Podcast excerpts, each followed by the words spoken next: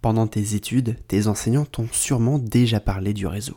Oui, le réseau, celui avec un grand R, celui censé nous ouvrir les portes des entreprises. On nous dit de le développer, de l'utiliser, et c'est vrai que tout le monde connaît quelqu'un qui a eu un stage ou un job grâce à une connaissance. Rageant quand on galère soi-même à en trouver un. Quand j'ai commencé mes études en biologie, je ne connaissais personne dans le monde de la recherche. Ni mes parents, ni aucune autre personne de ma famille n'y avait mis les pieds. À mes yeux, il y avait deux catégories d'étudiants. Ceux pistonnés, qui trouvaient un stage très vite et facilement grâce à quelqu'un, et puis il y avait les autres. Et soyons honnêtes, j'étais dans le deuxième groupe. Sauf que le réseau, ça n'est pas du tout, mais pas du tout ça. Même toi, si tu débarques dans tes études ou dans un nouveau secteur d'activité, tu as un réseau. Mais souvent, on en est inconscient. Alors aujourd'hui, j'aimerais avec toi faire le point sur ce qu'est le réseau et le réseautage. Et ce que ces deux mots veulent vraiment dire? Et surtout, comment on fait prospérer ce fameux réseau.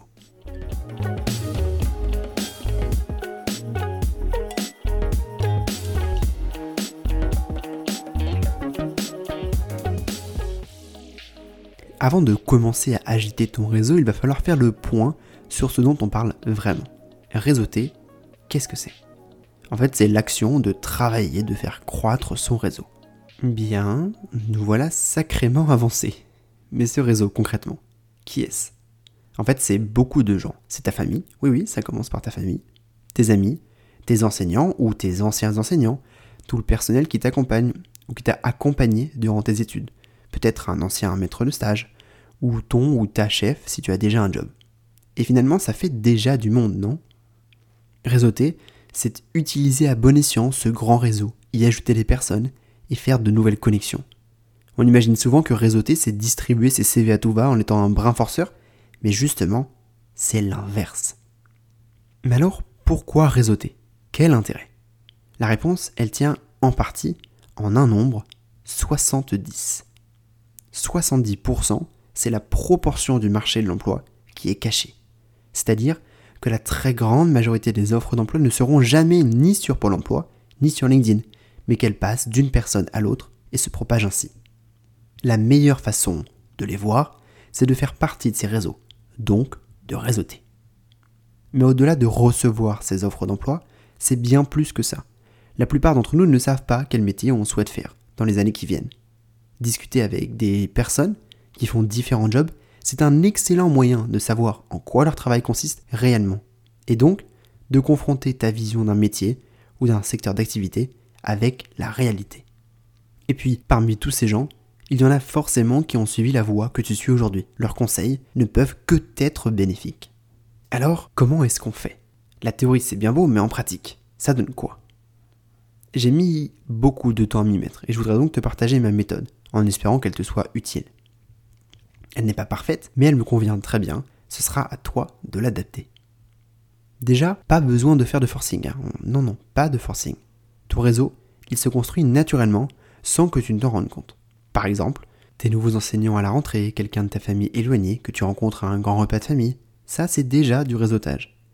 Et d'ailleurs, ta fac ou ton école organise probablement déjà des tables rondes ou des speed meetings. Voilà encore d'autres opportunités pour agrandir ton réseau. Pour aller plus loin, je te recommande fortement de faire des entretiens informels. L'idée c'est de contacter quelqu'un que tu ne connais pas et de discuter avec lui ou elle pour en savoir plus sur son travail. Mes profs me conseillaient régulièrement de le faire et j'ai mis beaucoup, beaucoup, beaucoup de temps à m'y mettre. Finalement, c'est effrayant au début, mais tu passeras de bons moments. Alors, comment faire? Voici les étapes, les trois étapes pour réussir un entretien informel. Tout d'abord, choisir la personne. Il faut bien commencer quelque part. Et là, c'est à toi de voir vois en fonction du secteur d'activité ou du métier qui t'intéresse. Ton entourage peut peut-être te conseiller quelqu'un. Sinon, utilise LinkedIn pour trouver quelqu'un dont le parcours t'intéresse. Et en parlant de parcours, ça peut être intéressant, justement, de discuter avec des gens qui ont fait la même formation que toi. Parce que 1.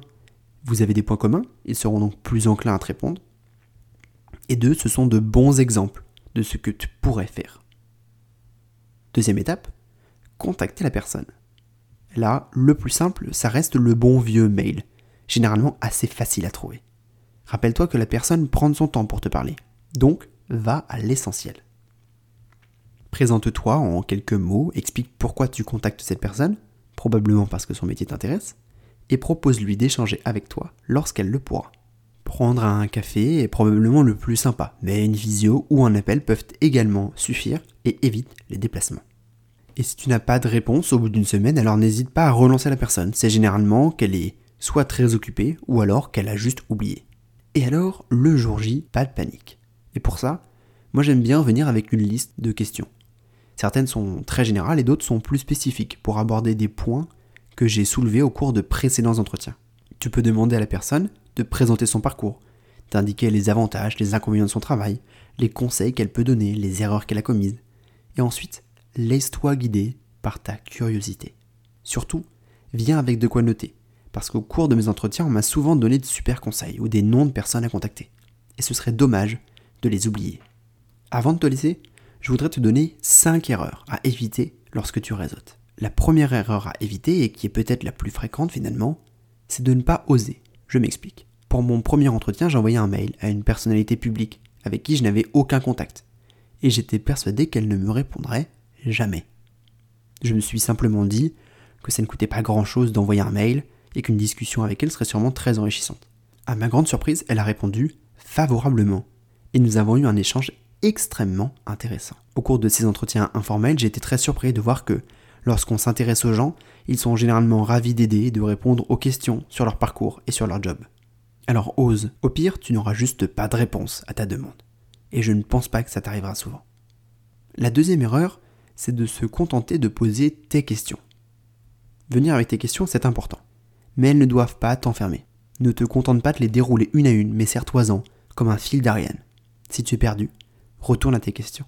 Le reste du temps, profite de la discussion et des réponses de l'autre pour rebondir et parler d'autres sujets. La troisième erreur à éviter, c'est de raconter ta vie. Je suis certain qu'elle est passionnante, mais le but de ces entretiens, c'est d'écouter l'autre, justement, Sois attentif et ne monopolise pas la conversation. Ce serait frustrant pour la personne en face de toi qui te donne une partie de son précieux temps, et tu n'apprendrais pas grand-chose. Alors à la place, ouvre grand tes oreilles. La quatrième erreur qui arrive, ce serait de venir pour distribuer des CV. Ne viens pas à ces entretiens pour trouver un job. Ce n'est pas l'objectif, sinon ça s'appellerait des entretiens d'embauche. Ne cherche pas à donner ton CV car la personne en face de toi aurait l'impression d'être trompée. Au lieu de partager ce qu'elle sait, elle se serait transformée en recruteuse malgré elle. Cela ne veut pas dire que ces entretiens ne déboucheront jamais sur des propositions de récupérer un CV, mais c'est la personne en face de toi de faire le geste si elle a une offre à te faire, et pas l'inverse. La dernière erreur, ce serait de faire un seul entretien informel. Si un métier ou un secteur d'activité te plaît, alors profites-en pour discuter avec plein de personnes. Chaque parcours est unique et chacun te donnera des conseils différents, sa vision de ton job, ses expériences. Ce serait dommage de s'en priver, non? Avec du recul et pas mal d'entretiens informels faits, je comprends maintenant pourquoi mes enseignants insistaient tant sur ce fameux réseau. Il est sans aucun doute source de nombreuses opportunités, et il te permettra de confronter ta vision d'un métier avec la réalité. J'espère qu'avec ces quelques indications, tu pourras toi aussi faire des entretiens informels. Et puis, n'oublie pas que tous ces entretiens, ce sont aussi et simplement de bons moments passés avec des personnes toujours intéressantes. Et au final, tout ça commence par envoyer un petit mail. Alors fonce et réseaute. J'espère vraiment que ces conseils vont être utiles et je te remercie d'avoir écouté cet épisode de 3,9 jusqu'au bout. Si cet épisode a été utile pour toi, ce que j'espère vraiment, eh bien partage-le, transmets-le à des amis ou à de la famille pour que eux aussi puissent commencer à réseauter. En attendant le prochain épisode de 3,9, on se retrouve sur smartjeune.com, sur Instagram et sur Twitter. Et n'oublie pas, il y a mes comptes Labologie sur Instagram, TikTok et YouTube. On se retrouve sur une de ces plateformes et dans le prochain épisode de 3,9. Bye